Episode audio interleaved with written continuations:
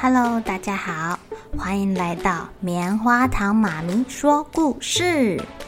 我是棉花糖，很高兴在这里跟大家分享一些好听好玩的故事。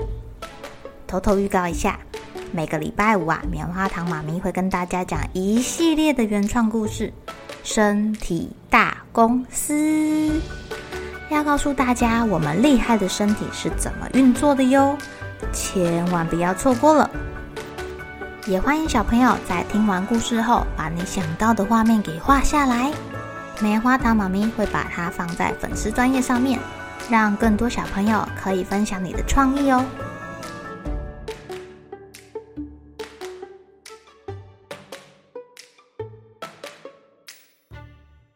Hello，亲爱的小朋友，今天过得怎么样呢？棉花糖妈咪带小朋友去动物园的时候啊，他们最喜欢看到的就是企鹅啦。你们去动物园最喜欢的动物是什么呢？今天要讲的故事叫做《一家三口》。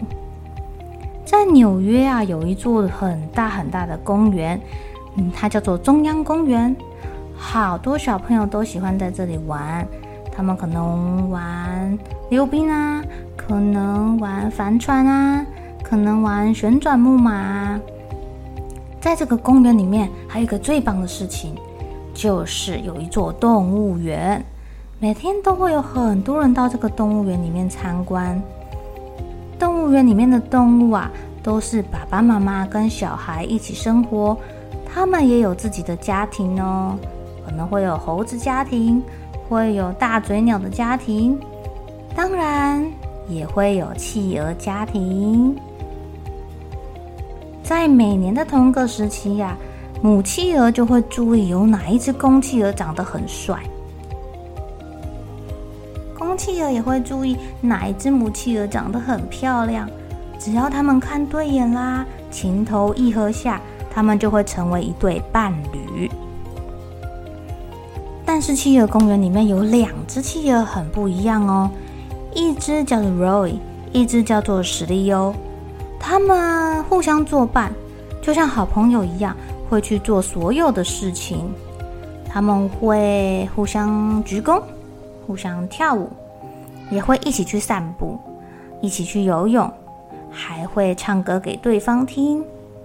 不管 Roy 去哪里呢，史蒂欧都会跟在他的身边。他们没有把注意力放在其他的母企鹅身上，也没有想要跟他相处的意思，反而常常绕着对方的脖子靠在一起。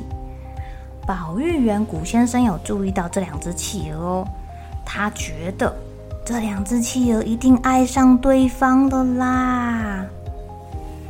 有一天啊，Roy 跟史蒂欧看到其他成双成对的企鹅们都在筑巢。他们两个也决定自己做一个巢。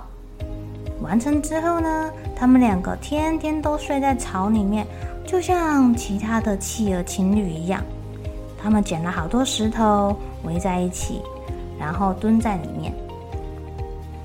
有一天，他们发现其他的企鹅的巢里面跑出了毛茸茸灰色的小企鹅，但是他们没有。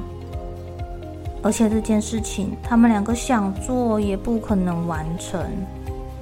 哇，他们有一点点失望哎。其他企鹅都开始孵蛋了，他们两个还没有办法孵蛋。企鹅妈妈生下蛋之后啊，会跟企鹅爸爸轮流照顾这颗蛋，会让蛋保持温暖，一直到企鹅宝宝生出来为止。于是呢，他们两个就就就只好找了一颗石头，然后坐在石头上面。他们两个也会哦，他们也知道要让这个蛋保持温暖。可是石头是孵不出企鹅宝宝的，所以他们两个没有企鹅宝宝可以让他们喂食、抱抱，或者是给他爱。这个巢有一点空空的，只有他们两个。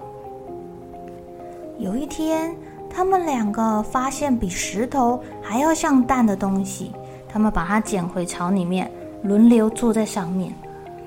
史力欧先坐，啊，Roy 呢负责去找食物，史力欧坐累了，就在蛋上面睡着了。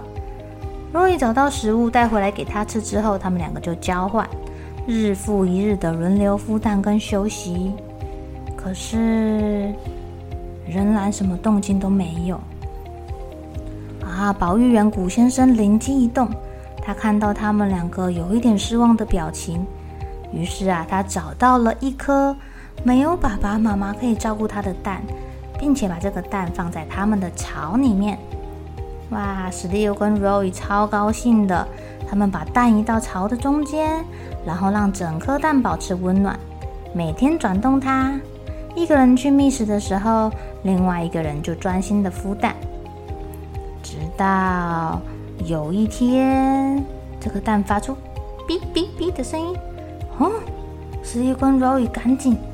看着那个蛋，哦，忽然间蛋壳上面裂了一个小洞，然后这个洞越来越大，越来越大，有一只企鹅宝宝从里面探出头来了。它有灰白色的细小毛，还有可爱的黑色鸟喙。现在，Roy 跟史蒂欧是爸爸喽。保育员古先生说：“我们把它。”取名叫双双好了，因为两两才能成双啊。史力欧跟 Roy 教双双肚子饿的时候要怎么发出肚子饿的叫声，告诉爸爸。他们教双双，哦、怎么样吃饭，晚上的时候还会抱着它一起睡觉。这是动物园里面第一只有两个企鹅爸爸的宝宝哎。很快的，双双已经大到可以离开巢喽。所以史力欧跟 Roy 就跟其他的企鹅家庭一样，教他游泳。哇！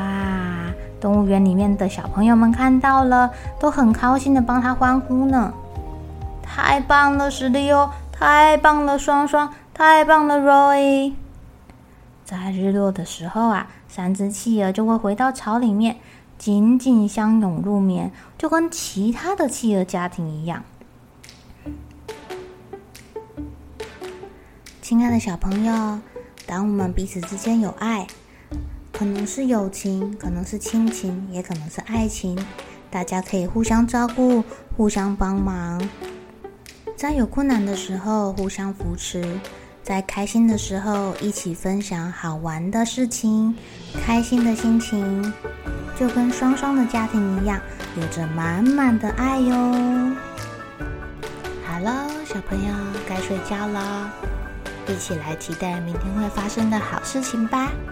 喜欢听故事的小朋友，别忘记订阅棉花糖妈咪说故事的频道。如果有什么想要跟棉花糖说的悄悄话，也欢迎留言或是写信给我哦。